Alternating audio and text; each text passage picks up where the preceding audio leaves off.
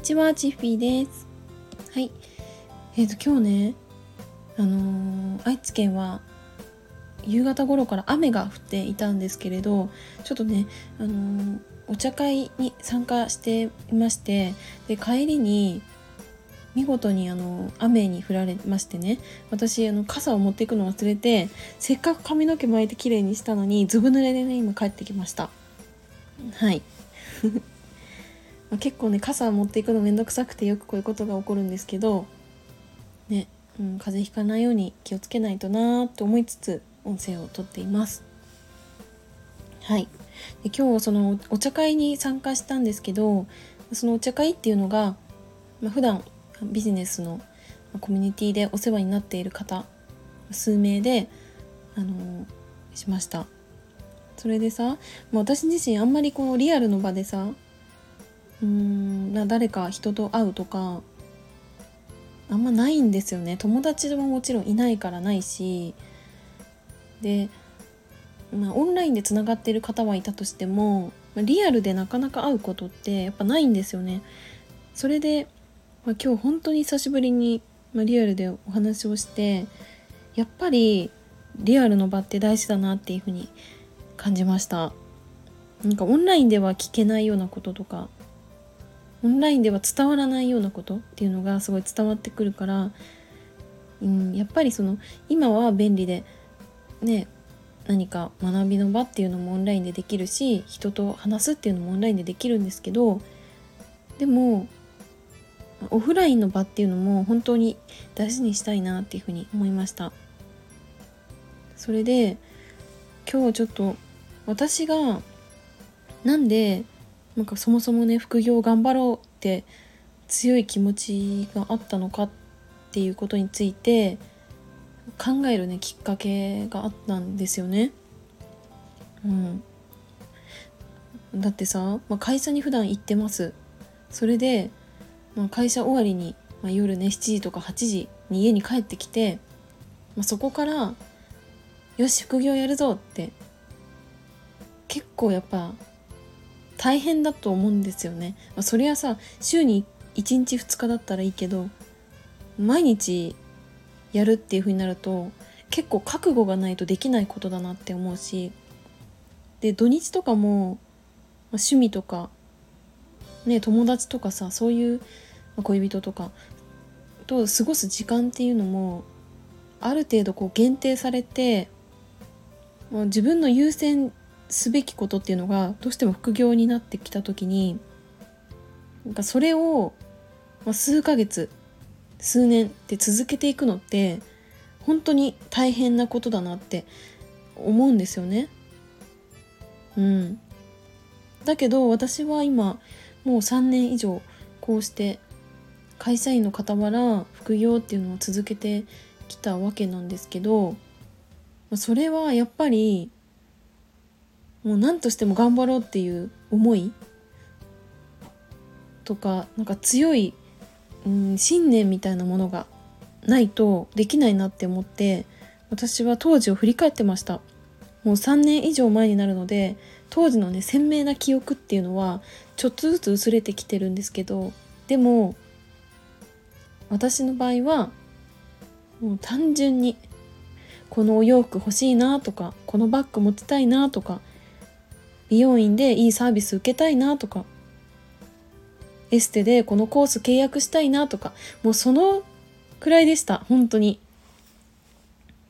うん。人によってはも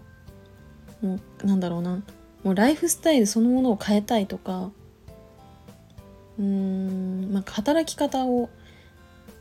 なんだろう。まあ大きく変えたいとか場所とかもう時間にとらわれずに働きたいとかそういった思いを持つ方もいるとは思うんですけど私にとっては最初はそこじゃなかったんですよね。もう最初なんてさ本当にもう単純に洋服買えればいいやもうこれだけだったんですよね。うん。というのも私が欲しい洋服着たいお洋服っていうのがアルページストーリーっていうブランドのお洋服だったんですよね。当時名古屋の高島屋で偶然そのお店を見つけました。あと栄かな？栄に行って松坂屋で同じねあのお店を見に行った時にどうしても欲しいワンピースがありました。でね私はまずサイズと値段をねチェックするんですよ。その時。そしたらもう2万円超えてたんですよね。ワンピース1着で。で当時もう一番最初に思ったことが高って思ったんですよ。うん。で私はうんと子供時代とかも振り返ってみてもやっぱり値段でうーんなんか高いものを買おうと思った時も親の顔色を見ていってであちょっとちょっとダメな顔してるなって思った時は何かと理由をつけて買わないっていう選択をしてきたしうーんなんだろうな。例えばこうお小遣いとか自分のアルバイトで稼いだお金でちょっと高いものちょっと自分がにとっては手が届くようで届かないような微妙なラインの 洋服を買って帰ってきましたって言った時も絶対に親にバレないように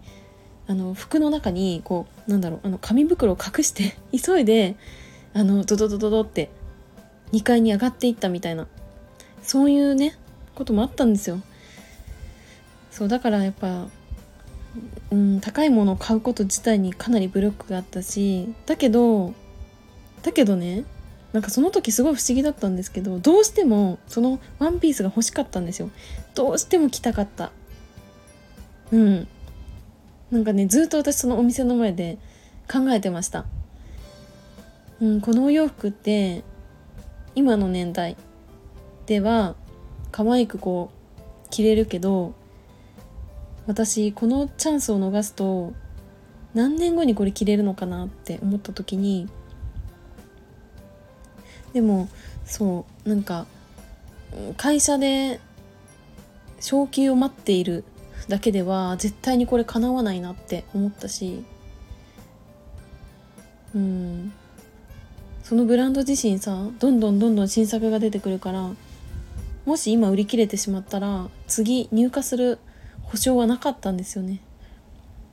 で、まあ、当時はその時は本当に嫌だったけど諦めたんですよね。だけどやっぱりふって蘇ってくるのが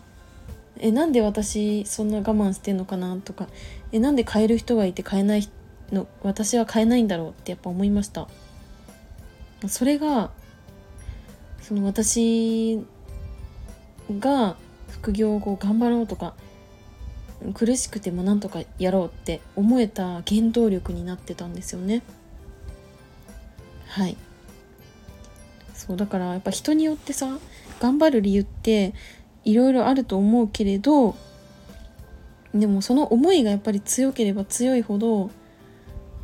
自分を突き動かすものになるし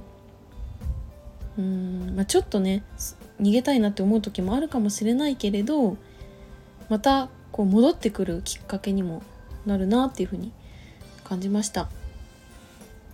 はい。今日 すいません。ちょっとテーマを忘れてしまったんですけど。今日はちょっともう長くなっちゃったんでこの辺で終わろうと思います。最後までお付き合いいただきありがとうございました。バイバーイ。